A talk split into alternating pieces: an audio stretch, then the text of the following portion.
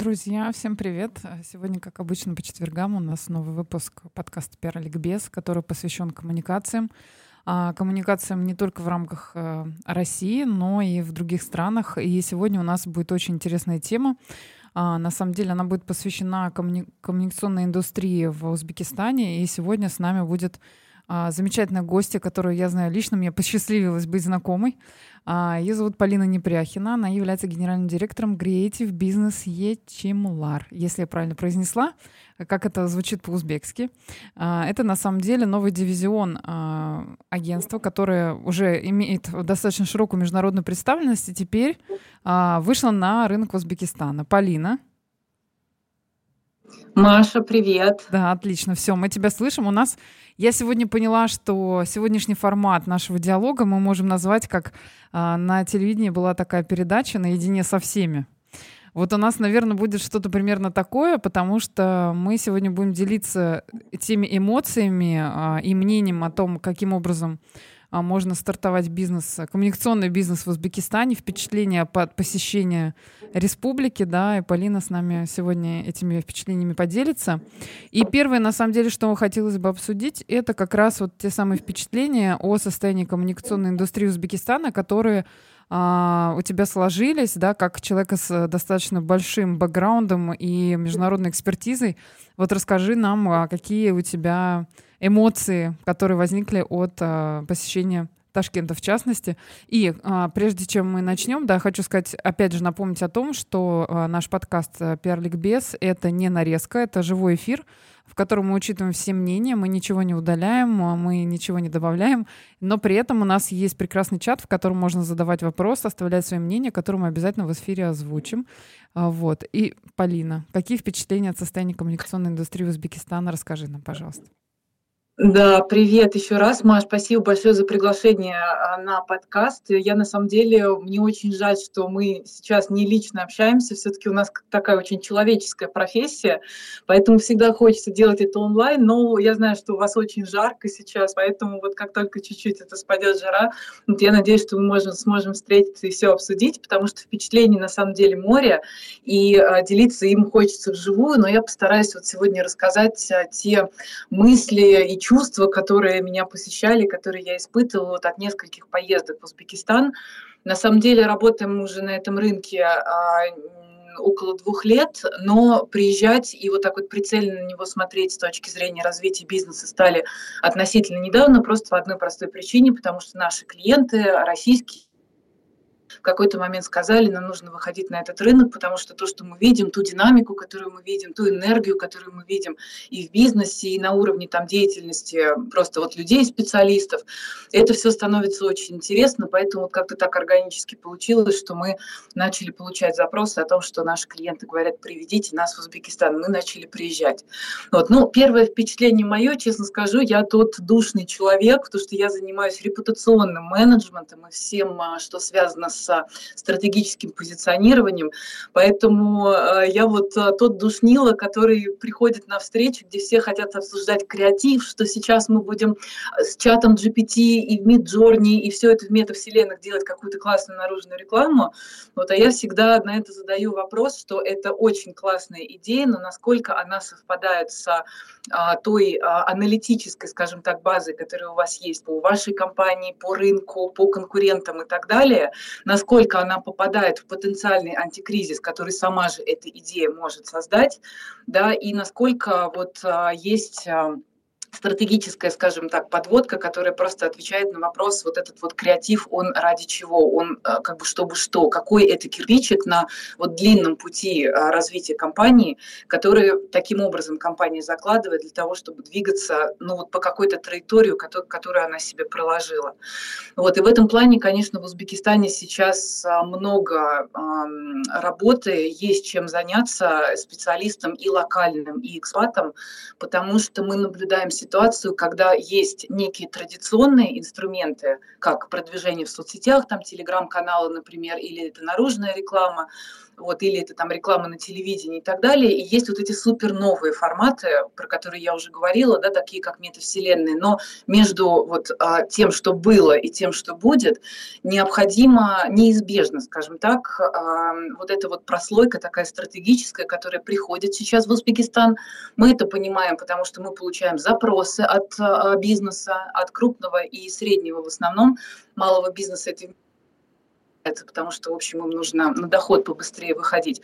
А вот крупные компании сейчас мы видим, что есть запрос на стратегии, но а, есть на рынке недостаток специалистов, которые могут самостоятельно вот от и до эту стратегию сделать. Mm-hmm. Вот такое мое комплексное первое впечатление от нескольких поездок в эту прекрасную страну. А знаешь, как у меня единственное, хотела немножко на шаг назад вернуться для того, чтобы нашим слушателям было понятно, скажем, глубина погружения твоего вопроса, можешь, пожалуйста, рассказать о том, а, как, чем занимается компания, о своем личном бэкграунде, и о том, о каких клиентах, в частности, мы говорим. Если у нас нет NDA, мы можем да, их называть, чтобы было понятно, с какой высоты э, полета мы сейчас обсуждаем, скажем так, коммуникационную а, индустрию целой страны, что мы не говорим о том, что это наше сугубо личное мнение, да, а о том, что это а, обосновано достаточно большой насмотренностью на то, что происходит в разных странах и так далее. Вот расскажи, пожалуйста, о, об опыте своем в том числе и почему вот, ну, как, каким образом ты пришла к этим выводам? А, ну, на самом деле много, конечно, будет под Индией, потому что стратегии – это вещи, которые обычно не не опубличиваются, мы не можем предоставить стратегию как кейс, мы не можем показать, что там вот для такой-то компании была сделана такая-то, такая-то стратегия. Вот. Но я думаю, что если э, мы сейчас зайдем в интернет и на сайт creative.pro, это сайт нашего агентства, или creative.urs, а, сайт нашего узбекистанского представительства, то, в общем, мы поймем, о каких клиентах идет речь. Это ведущие компании и мира, и России, вот большие технологические гиганты, FMCG компании и так далее. Вот, для многих из них а, мы делали стратегии, ну вот, а, опять же, я, не, к сожалению, не могу назвать компании, но там могу привести вот один пример, когда там есть компания, которая занимается э, доставкой, да, доставкой продуктов питания. Вот, мировой лидер – и э, встает проблема с э, курьерами, которые выходят на забастовки. При этом у компании есть а, задача продвигать новые сервисы, запускать продукты, рассказывать про то, какой сервис динамичный, как он классно развивается, что он внедряет. И стратегия заключалась в том, чтобы понять, каким образом нам соблюсти этот баланс между тем, чтобы гасить, с одной стороны, кризис, а с другой стороны, говорить о чем-то хорошем. И проблема здесь заключается в том, что когда компания большая, когда это крупный бизнес, то лица, принимающие решения, которые находятся сильно выше директоров по маркетингу, по пиару, по продажам и так далее, то есть мы говорим здесь о совсем таком C-level уровне, совсем топ-менеджмент. А, иногда бывает так, да даже не иногда, часто бывает так, что информация о реальном состоянии дел, какая репутация у компании на самом деле вот в, в глазах тех стейкхолдеров, которые принимают решение о покупке, то есть платят рублем, то есть потребители, покупатели.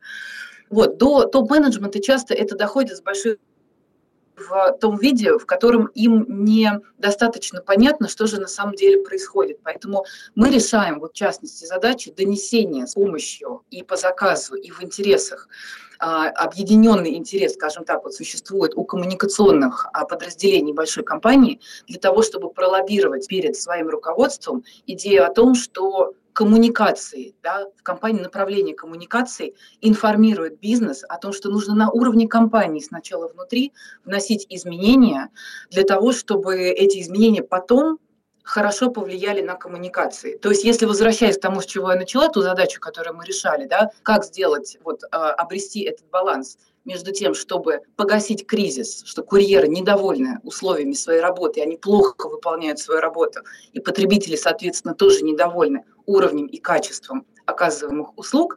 Вот каким образом совместить это с тем, что мы запустили новый сервис, у нас там, возможно, то-то, стало все, значит, еще круче в нашем приложении и так далее.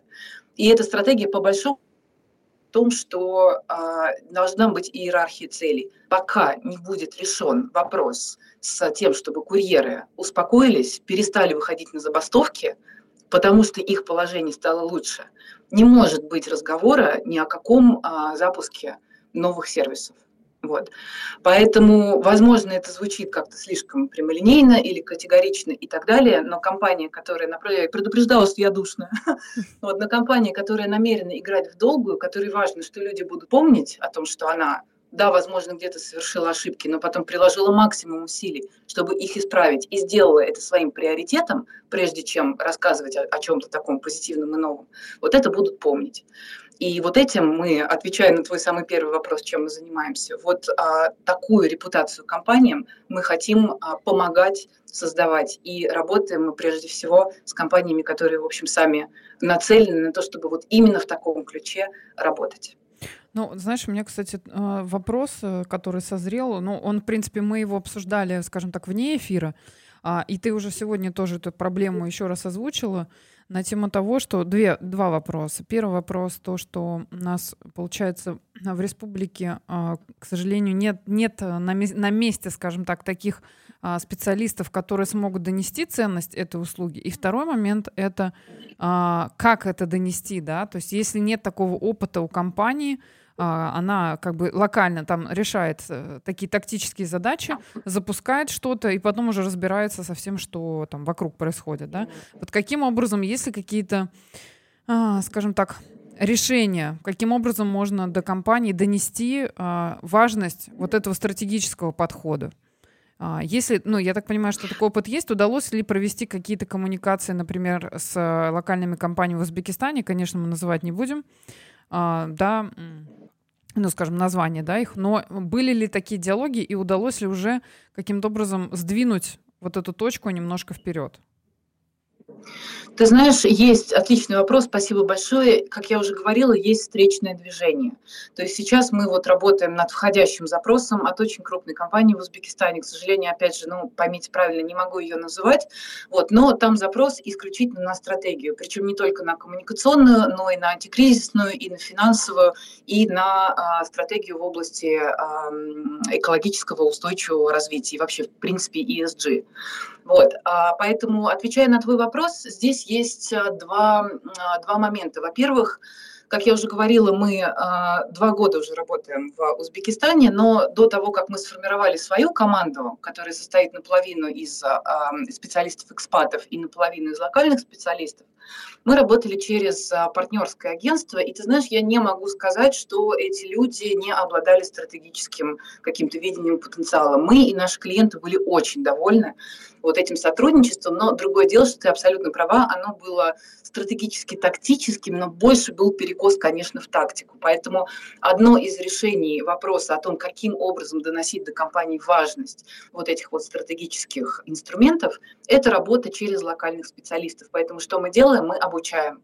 Мы тренируем локальных специалистов на той информации, которая у нас есть, да, которую мы заработали при работе на глобальных рынках и на российском рынке, но с адаптацией под рынок Узбекистана, и в этом как раз нам помогают локальные специалисты, которые нам говорят, что да, это у нас работает, а вот это нет, это там, образно говоря, для нас либо пока рано, либо, в принципе, это не ложится на менталитет, и тогда мы обсуждаем, каким образом мы с этим поступаем, да, откладываем на какое-то время, или все, все-таки пытаемся как-то а, адаптировать.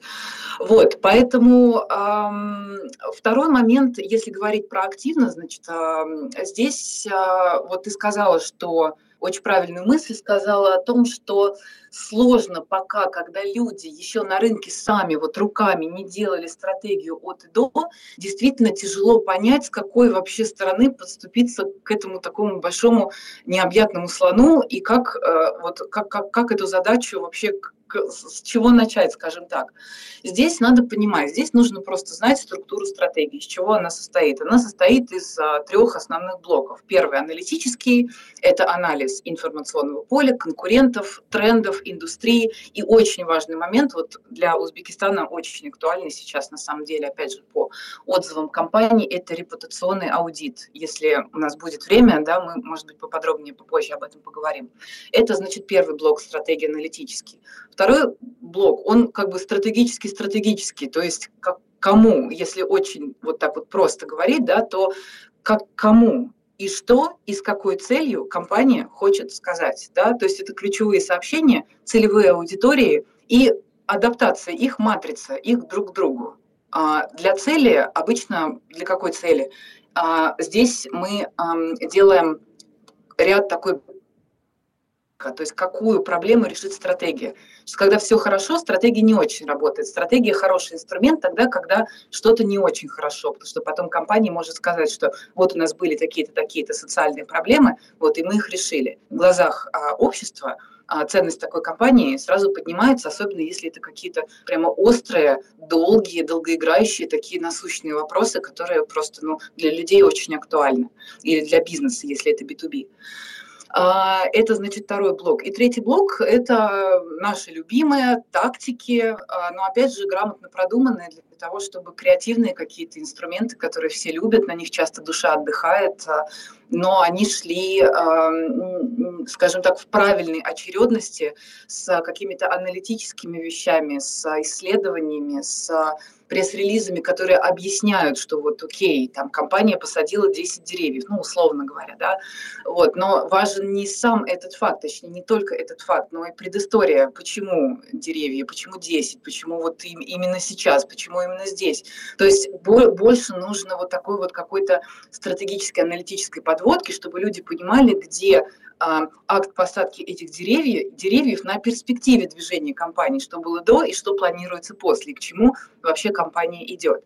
Поэтому если дробить эту стратегию вот на такие аспекты и э, разговаривать с потенциально заинтересованными компаниями в ключе, как, какой блок этой стратегии сейчас им наиболее актуален, э, получается более конструктивный разговор, и он чаще всего потом подтягивает и остальные блоки, но ну, просто потому что стратегия единая, да, мы не можем сделать анализ, например, и на этом успокоиться. Мы сделаем анализ, ну и тут же у руководства будет, хорошо, мы сделали анализ, а дальше что? И вот так вот оно и происходит. Поэтому какая-то вот такая картина примерно. Угу.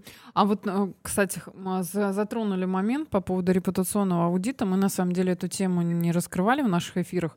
Вот если ты а, немножко подробнее да, об этом расскажешь, это будет ну, достаточно интересно. Во-первых, потому что а, здесь сочетается два а, слова, да, которые а, важны для компании, в принципе. И очень часто, к сожалению, как раз именно репутационный аудит, он почему-то игнорируется, и я вот до сих пор тоже не могу понять, откуда взялось это явление.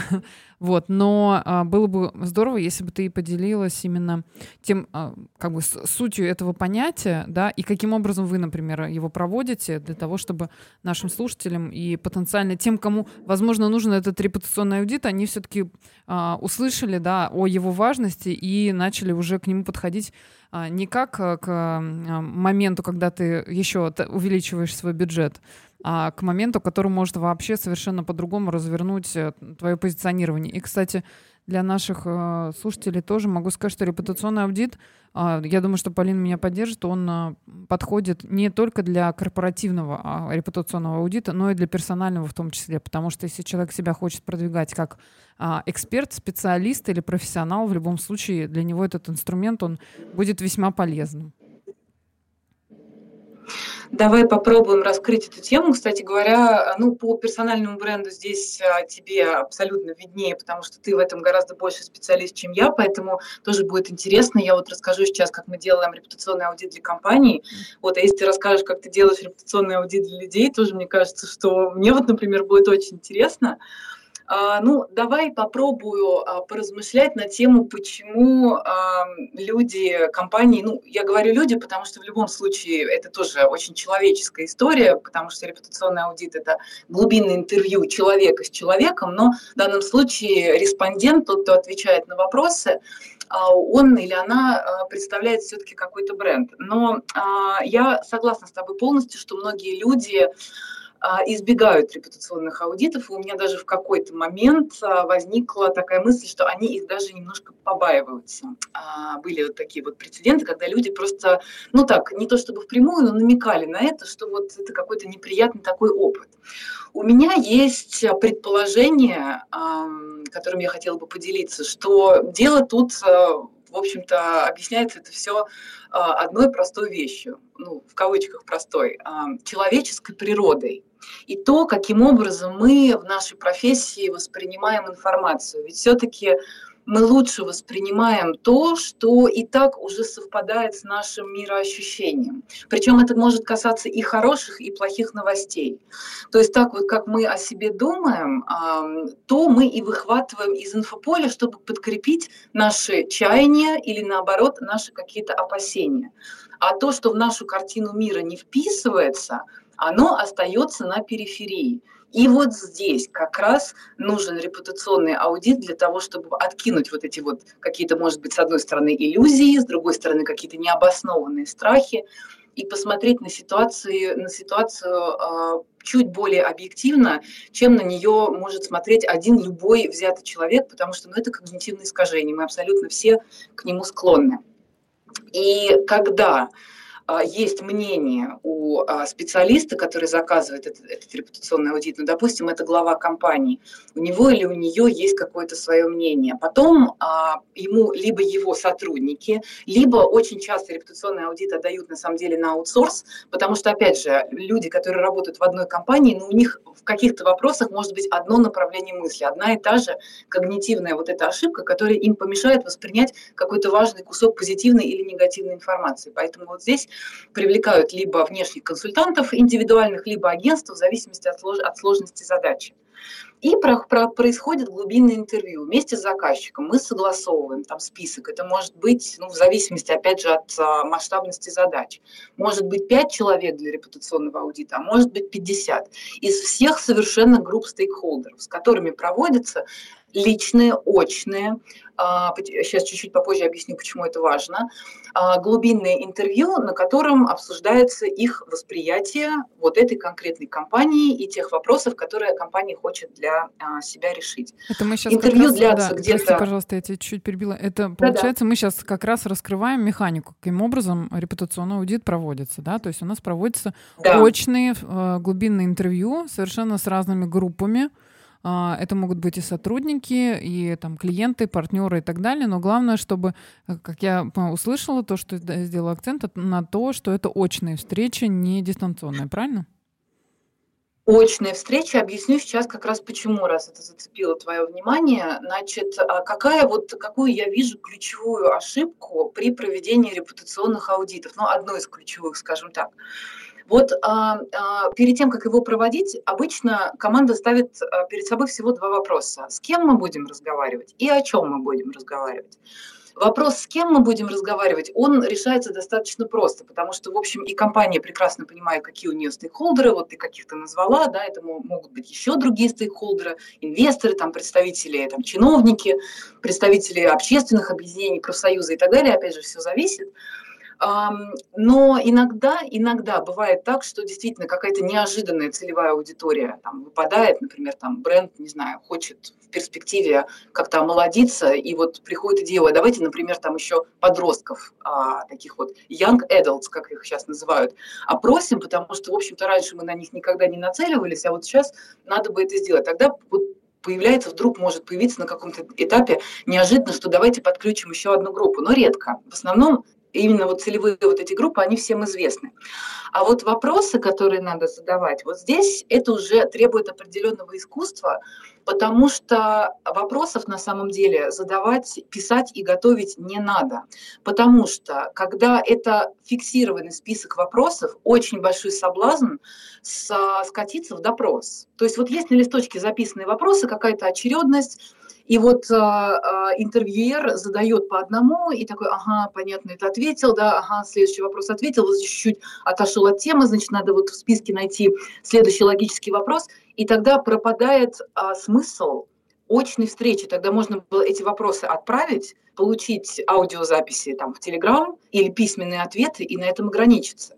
Тогда почему нужны очные интервью?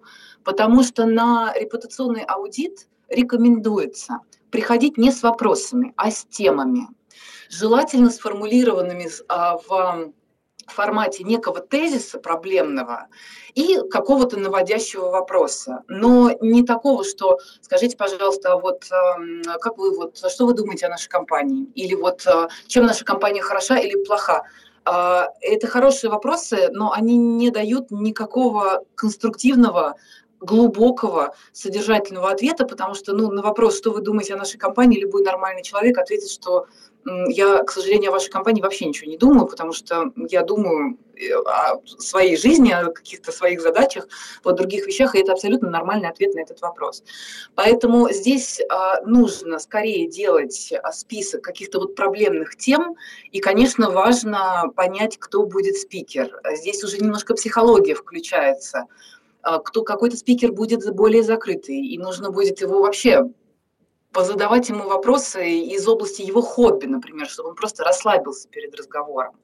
Потому что не так, чтобы все прямо на репутационный аудит с распростертыми объятиями идут делиться информацией а коммуникативные как бы, способности и а, вообще вот любовь к тому, чтобы говорить, как-то делиться, слушать, а, это все от психотипа очень зависит. Не все люди это любят, некоторым это некомфортно, и они соглашаются просто потому, что надо. И для них это пытка, и им надо помочь потому что они действительно эксперты, но их экспертность, она как бы больше такая, они не любят, они сильно распространяться, они ее по-другому применяют. И вот это, это надо тоже с очень большим пониманием относиться к а, такому психотипу личности, да, и выстраивать разговор определенным образом для того, чтобы и вы, как интервьюер и представитель компании, получили ответы на ваши вопросы, но и создали комфортные условия для, для вашего собеседника. Вот, а, поэтому, наверное, вот два вот таких вот момента, да, то есть э, какая-то такая открытость а, нужна у, и у а, компаний, которые заказывают репутационный аудит, выйти из зоны комфорта и услышать о себе что-то новое, а новое, оно всегда оно хорошее. Любая новая информация, она нашим организмом воспринимается немножко как стресс, поэтому мы от нее ограждаемся, потому что вот есть какая-то такая спокойная стабильность, понятная, определенная, и вот нам в ней хорошо, и больше ничего не надо, поэтому здесь нужна определенная смелость. А, и открытость для того, чтобы в принципе впустить в свою жизнь такую возможность, что сейчас про а, топ-менеджера или про компанию, или про все вместе расскажут что-то вот такое, чего мы еще не знали, и, возможно, придется менять образ мыслей. Вот. И второй момент – это, конечно, а, навыки критического, аналитического вот этого вот мышления для того, чтобы по итогам получения вот этих вот всех интервью понять, как же правильно сделать из них выводы таким образом, чтобы вот не забрать оттуда то, что мы уже знаем, и то, что нам нравится, отмахнуться и не отмахнуться от того, от чего нас заставляет отмахнуться человеческая природа, но что наоборот, нужно принять а, большее внимание, чем нам казалось, что оно этого заслуживает. Вот так. Да, я, кстати, между прочим, даже не две вещи подвела из э, твоего спича по поводу репутационного аудита. Я отметила для себя четыре важные вещи, почему на самом деле его нужно проводить, и для тех компаний, которые или персонале экспертов, которые игнорируют э, ну, вот это явление, а, может быть, имеет смысл к нему поближе присмотреться, да, вне зависимости от локации, местонахождения и так далее. Первое, что мне хотелось бы подчеркнуть, да, о том, что репутационный аудит — это объективно, а не субъективно, потому что здесь мы делаем очень большую выборку и ныряем очень глубоко, да, и понимаем, что не всегда все, всех будут гладить по голове, что иногда можно услышать и какие-то вещи весьма неприятные, но они зато а, могут являться определенной точкой роста, да, это первое. Второе, а, а, благодаря репутационному аудиту мы уходим от формального интервью, когда у нас есть набор вопросов, а, и всех там, ну, конечно, не приковывают к батарее, но примерно иногда это так выглядит, когда человек даже физически не может скрывать э, того, что его заставили, да, что его привели в эту комнату и действительно его допрашивают.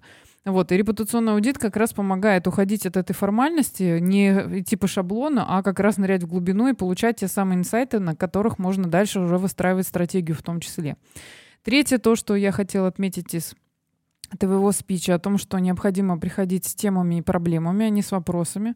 То есть обозначать какую-то повестку, которая сейчас будет обсуждаться, и при этом давать другому своему, скажем так, респонденту, который в этот момент присутствует, возможность э, самому выбирать, по какому пути он пойдет для того, чтобы, или она, да, для того, чтобы эту тематику раскрыть потому что мы его не загоняем вот в, это, в эти формальные вопросы, да, а говорим о том, что у нас вот такая тема, и давайте мы на, на эту тему там сегодня подискутируем, допустим.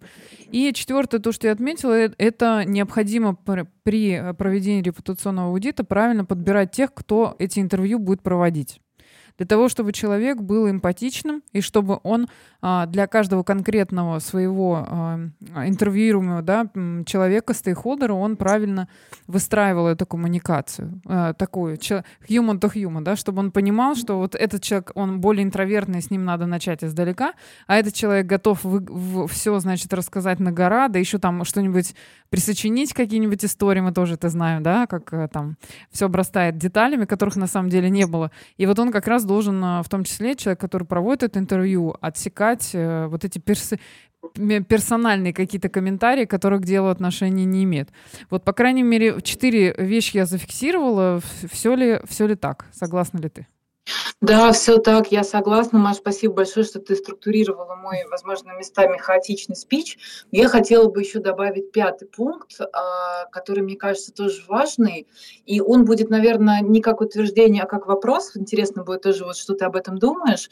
Вопрос такой, а, должен ли репутационный аудит, если, например, компания заказывает его у агентства или у индивидуального консультанта внешнего, должен ли репутационный аудит на 100% делегироваться этим специалистам внешним, либо это все-таки командная работа, там, например, пиарщика компании и вот пиарщика-консультанта из из агентства. Что мой опыт показывает, что это все-таки командная работа, что невозможно сделать так, что вот мы репутационный аудит отдали, вот агентство нам сделает, и а, мы только на результаты посмотрим, и участвовать вот в самом, это, в этих глубинных интервью и так далее мы не будем. Вот а, мой опыт показывает, что это не совсем правильный путь, что все-таки хотя бы, понятное дело, что бывают интервью, где, ну, возможно, какие-то деликатные вопросы, и а, там респонденту, вот эксперту, проще без присутствия представителей компании, как-то, возможно, этот человек будет себя чувствовать более свободно и будет говорить, говорить более искренне и откровенно в каких-то ситуациях, в отдельных аспектах. Но мне кажется, что, не знаю, в 40% а, случаев вот в плане интервью хорошо бы, чтобы а, представитель присутствовал для того, чтобы первоисточник тоже послушать. А вот как ты считаешь? Ну, я на самом деле могу э, сказать, что по моему опыту как раз максимально эффективно, когда это идет э, коллаборация тех людей, которые in-house работают, и, агентства. Потому что иногда, в том числе, несмотря на то, что присутствие внутреннего сотрудника может напрягать э, человека, который проходит интервью в рамках репутационного аудита, может быть и наоборот перекос, когда э, все отдается на, э, на откуп агентству, и зачастую э, может такое быть, что компания становится заложником именно опыта конкретного консультанта, да, который этот репутационный аудит проводит. Поэтому чем больше, э, ну, скажем так, сочетание вот in-house и аутсорс э, проведения репутационного аудита, она как раз дает, дает, на мой взгляд, более объективную картину и уберегает от перекосов в ту или в другую сторону, потому что опять же, перекос может быть и в одну, ну, как бы и в одну сторону, и в другую. Здесь все равно человеческий фактор, он э, присутствует, да, и, э, и зачастую, ну, чтобы никто не становился заложником этой истории, то, наверное, это было бы максимально эффективно. Вот. А еще тема, которую мы тоже затрагивали в рамках нашего диалога вне эфира, и которая тоже, ну, на мой взгляд, достаточно остро стоит, э, и в Узбекистане в том числе, конечно, и в других странах, но здесь э, почему-то вообще абсолютно не проработана эта тема, и она тоже игнорируется, это антикризисные коммуникации. Вот. И на самом деле к ним хотелось перейти. Насколько я понимаю, ты тоже это обозначала много раз в нашем диалоге о том, что в Узбекистане, к сожалению, антикризисные коммуникации воспринимаются не как а, какие-то, скажем так, как это правильно сказать?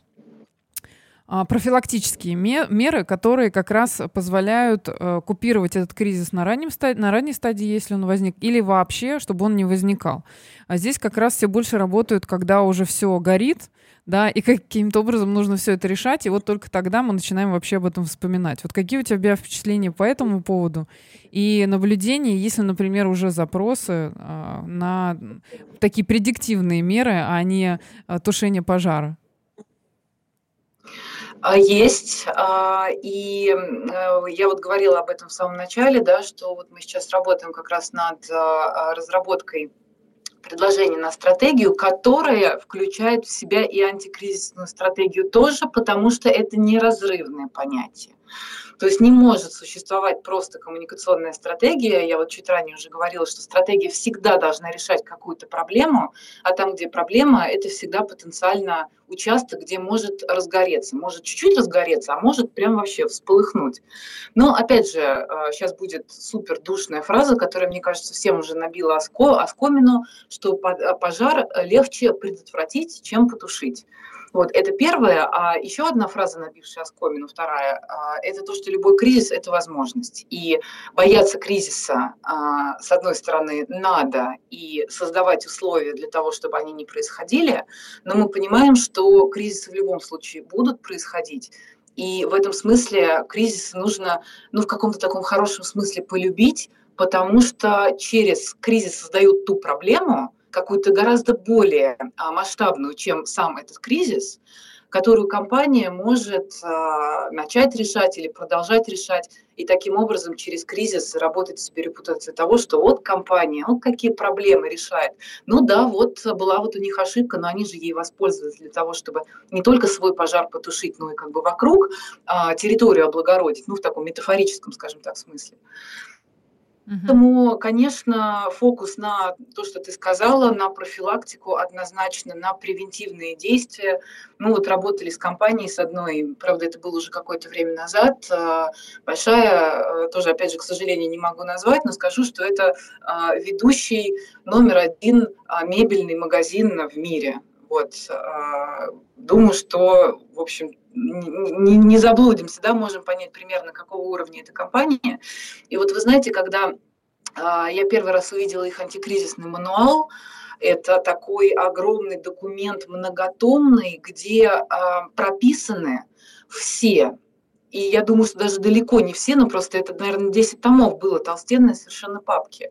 А, ситуации потенциально кризисные, которые могут а, у них случиться, ну, вплоть до того, что, там, не знаю, чистил рабочий на крыше мебельного магазина снег, не знаю, сорвался вниз, а, и дальше несколько вариантов. Несчастный случай, или погиб, или, я не знаю, упал рядом с детской площадкой, вот, и испугал детей, и, в общем, очень-очень разные варианты одного и того же кризиса, и это только один пример, да, мы понимаем, что в такой компании не только кто-то может при чистке снега упасть с крыши, много чего еще может произойти.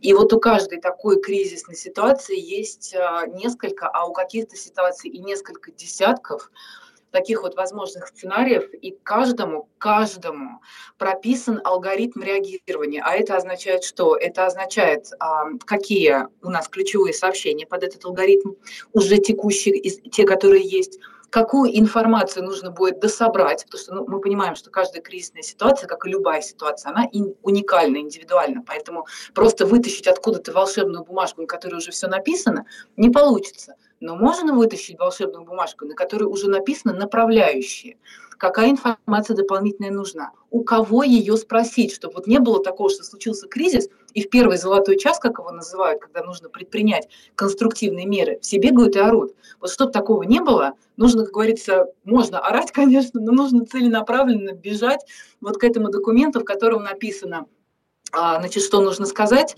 кому надо сходить и собрать информацию, которую еще дополнительно применительно к этой ситуации нужно сказать.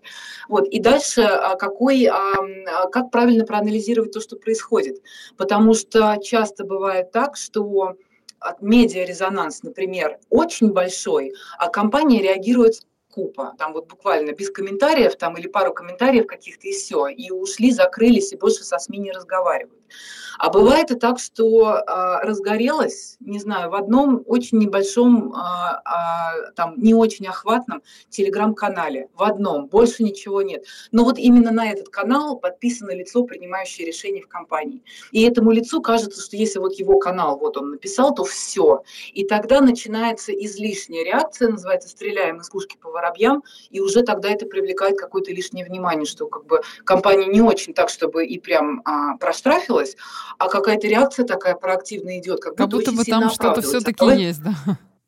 Что-то все-таки есть. Да. И давайте-ка мы покопаем. А если начнут журналисты копать, ну, слушайте, идеальной репутации, прям вообще безупречной. Ну, наверное, ни у кого не бывает. Но что-то, наверное, они накопают. И понесется. И вот тогда уже будет полномасштабный кризис, которого, которого вообще можно было бы избежать. И вот такие ситуации нужно превентивно предусматривать. Поэтому, возвращаясь к изначальному вопросу, антикризисная стратегия идет в неразрывной связке к коммуникационной стратегии, потому что они никак не могут существовать существовать отдельно. Есть одно, значит, должно быть и другое, и другое. Одно без другого существовать не может.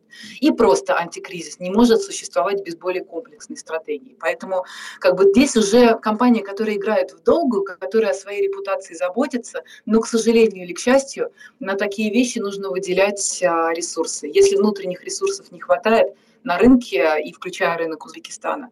Вот, много, на самом деле, они есть, эти специалисты, которые, если даже не делали никогда, то они с помощью там, людей и специалистов более опытных, зная локальный рынок, могут а, в рамках вот такой вот сборной команды прекрасно себе экспертно работать на решение таких задач. Угу.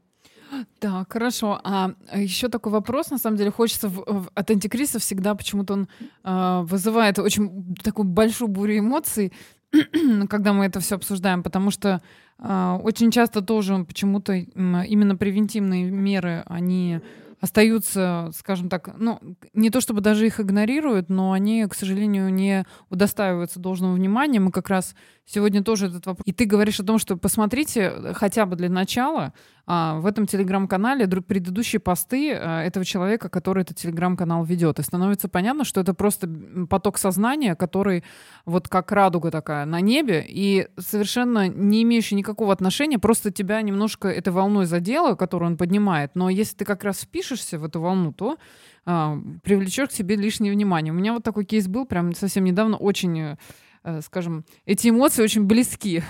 Вот. И главное тоже вот в этот момент иметь такой у себя план, когда ты понимаешь, каким образом вот это остановить, да, и донести эту информацию, и как ты ее будешь доносить, с помощью каких инструментов. И опять же соглашусь, что здесь э, именно сотрудничество локальных экспертов и э, экспертов с более широкой международной экспертизой может быть очень эффективным. И именно поэтому я хотела перейти к нашему фи- финальной нашей части и э, спросить, скажем так, какие рекомендации вот ты бы дала и какие, может быть, мысли на перспективу развития коммуникационной индустрии в Узбекистане ты видишь, куда все будет двигаться, какие услуги будут такими более востребованными и куда будут смотреть компании в ближайшие там несколько лет? А, я, наверное, вернусь к тому, с чего а, мы начинали, и скажу, что а, неминуемо стратегии придут, это уже происходит, в Узбекистан.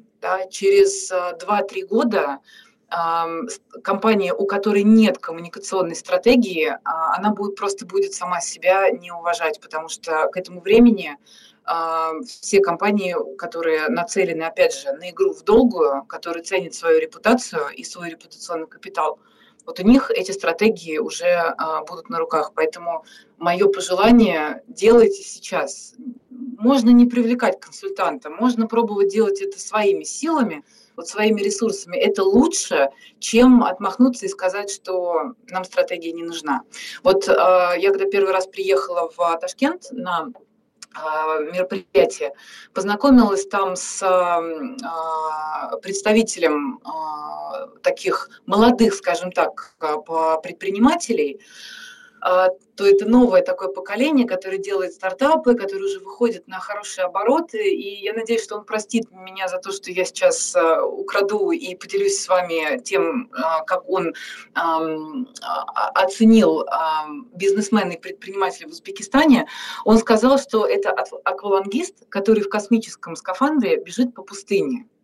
И это означает, что как бы так как бизнес динамичный, надо успевать за страной, в конце концов, потому что преобразования идут, все оживает, и надо быстро-быстро что-то делать, выходить на доходы и так далее. И э, компании, вот у них есть ресурсы, вот все ресурсы, которые у них есть, там финансовые, человеческие, там технические и так далее, вот все, что есть, все собрали и куда-то побежали. Но неминуемо вот на этом пути возникает такой э, немножко комический да, образ, который он пытался а, донести в этом. Это абсолютно без злости, без сарказма. Это вот просто так, как он видел своих коллег по цеху, так он а, говорил о себе. Вот, и так на самом деле мы говорим а, я бы применила эту метафору на самом деле и к предпринимателям в других странах молодых, потому что стратегия, к сожалению, когда вот надо выходить быстрее на доход, оказывается там в числе там, последних приоритетов, хотя э, стратегия путь, пусть она будет краткосрочная, пусть она будет не стратегия, не знаю, там на 10 лет, пусть это, это будет стратегия в формате сценарного планирования, которая более гибкая. Мне кажется, сценарное планирование тоже можно про это целый час разговаривать, в следующий раз уже сегодня не успеем, но тем не менее. Вот, то есть а, я бы пожелала изучать, по крайней мере, что такое стратегии, какие они бывают и какой тип стратегии а, подойдет конкретно а, там, вашему бизнесу, и дальше уже смотреть, как бы есть ресурс внутренний, хорошо, делайте сами, нет ресурса внутреннего, много специалистов на рынке, которые будут готовы вам помочь вот такими вот комбинированными командами, глобальными и локальными. Второй момент, ну, про репутационный аудит, наверное, очень коротко скажу, что так как это а, неотъемлемая часть стратегии, то она попадает в первый пункт. Если задумаетесь о том, что нужна стратегия, неминуемо придется делать и репутационный аудит. Возможно, в пер первый раз стоит его сделать более компактным, не надо сразу 50 человек опрашивать. Можно начать там с фокус-группы на 5 на 6 человек, просто они должны быть из разных групп стейкхолдеров. Вот встретиться и вот так вот попробовать наедине, опять же, протестировать себя на способность задавать правильные, интересные вопросы, смотреть, как спикеры реагируют в зависимости от психотипа на эти вопросы. Комфортно общаться, некомфортно, и какую новую информацию, насколько вам самому, ну вот я сейчас обращаюсь, если да, к компании, которая может захотеть это делать, насколько вам самим комфортно выйти, скажем так, повторюсь сейчас, а, из вашей личной зоны комфорта, чтобы воспринять какую-то новую информацию.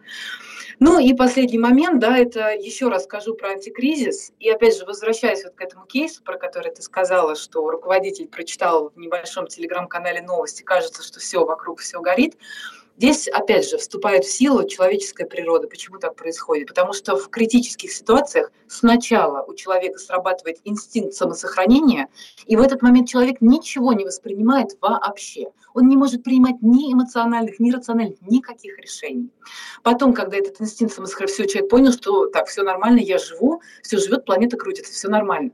Дальше приходят чувства. И вот на этом этапе а, начинаются истории, когда спикер, например, может какую-то чересчур эмоционально заряженную фразу сказать, как-то обесценить кризис, э, или там ему говорят, что вот там у вас случился кризис, у вас есть жертвы, и человек может как-то сказать, отмахнуться от этого, сказать, что ну там подумаешь, там, ну какие-то вот такие вещи.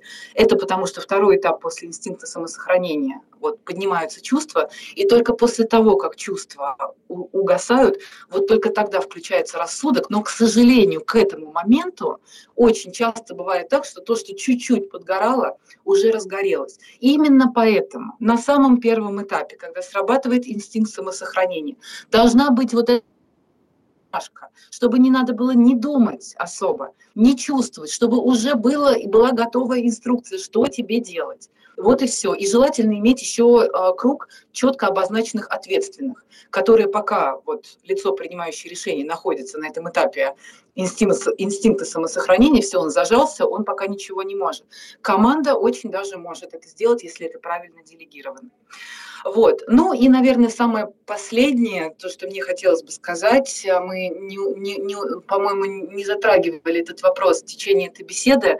Конечно, несмотря на то, что э, рынок стал более динамично развиваться и так далее, но наряду с этими изменениями все равно а, существуют какие-то традиционные такие ценности, обычаи, то, как ведется бизнес. Конечно, мы наблюдаем, что а, все равно есть какой-то такой кружок а, своих, да, когда там люди приглашаются к сотрудничеству, потому что а, они давно знакомы, на них можно положиться, им доверяют и так далее, и это правильно. но мне бы хотелось э, вот так вот, не знаю, в моих каких-то там мечтах и так далее, чтобы вот с этой динамикой, а, с, эти, с этой энергией, которая пришла на рынок Узбекистана и на рынок коммуникаций а, в том числе, пришла также и какая-то большая открытость к тому, чтобы знакомиться и доверять еще незнакомым людям. Потому что, цитируя классика, а, проверить, можно ли доверять человеку можно только доверившись ему. И а, вот сейчас, а, уже, наверное, в третий раз скажу, что мы работаем над предложением стратегии для очень крупной компании Узбекистана, и вот это как раз то, о чем я говорю, потому что у нас нету знакомых в этой компании, просто так сложилось, что мы познакомились, и мы рассказали о том, что мы делаем, и компания поделилась тем, какие перед ними стоят задачи, и мы увидели, что мы можем быть полезны, и мы сказали, что мы попробуем сделать вам предложение. Чем это закончится, как бы я не знаю, это уже будет результатом наших переговоров, но сам факт того, что компании обращаются, они готовы работать с кем-то, с кем они никогда не работали, кто просто, ну вот кем химия случилась такая какая-то человеческая, профессиональная при каком-то первом контакте. Вот уже поступил такой запрос. Мне бы просто хотелось, чтобы таких запросов а у наших и вообще у наших коллег по индустрии а, было больше. Да, Полина, вот так. да, спасибо. Я на самом деле хочу подвести такой краткий итог того, что мы сегодня обсудили, и какие, ну, так скажем, о том, а, каким образом, в какой стадии развития сейчас находится коммуникационная индустрия Узбекистана, по мнению нашей сегодняшней гости Полины Непряхиной, и а, о том, как бы куда можно двигаться и какие э, дать рекомендации компаниям для того, чтобы они развивались и э, росли, скажем так, и расширяли свое присутствие в публичном поле. Э, первое, конечно, это о том, что не стоит игнорировать разработку стратегии и проведение репутационного аудита, потому что, несмотря на то, что сейчас эта услуга недооценена, и даже если она будет проводиться или in-house, или совместно с агентством, или только агентство будет этот, э, эти процессы да, реализовывать, в любом случае это для бизнеса будет только плюсом, потому что, выйдя из зоны комфорта, можно узнать очень много новых э, интересных вещей. Это первое, да, и э, исправить э, те узкие места, которые э, сейчас э, в компании существуют, для того, чтобы она более динамично развивалась и шла не по, как бы не по заминированному полю, да, а взлетала вверх и понимала, в каком направлении вообще все это движение. И чтобы она не выглядела как вот этот аквалангист в космическом скафандре, который бежит по пустыне, а чтобы все это было очень, э, как бы сказать, гармонично логично и в нужном месте в нужный час. Да, что, кому, когда и зачем и с какой целью компания будет говорить. Или наоборот, не будет говорить, потому что команда, которая внутри нее работает, она разработала антикризисный план, удержала свое первое лицо от э, необдуманных шагов да, в процессе, скажем так, сохранения собственного выживания. И э, это тоже привело к нужному результату. И самое главное, то, что мы как раз озвучили, о том, что не нужно э, ограничивать себя э, кругом тех людей, которыми вы уже доверяете, а пробовать э, что-то новое. Потому что зачастую как раз свежий взгляд на определенные вопросы, он может раскрыть э, и э, дать тот самый толчок, который позволит э, это, этому развитию э, все-таки разрастись, да, и стать более бурным, чем оно могло бы быть без вот этого нового контакта. И что я хочу сказать, я хочу пожелать Полине и э, Creative э, отличного бурного развития на рынке Узбекистана. Надеемся, что будем полезными, встретимся еще раз в наших эфирах. И мы благодарим Полину за то, что она сегодня нам выделила целых 50 минут своего времени. И желаем ей отличного дня. А мы с вами встретимся в следующий четверг в то же время в 19.00 по Ташкенту и в 17.00 по Москве. Всем пока-пока.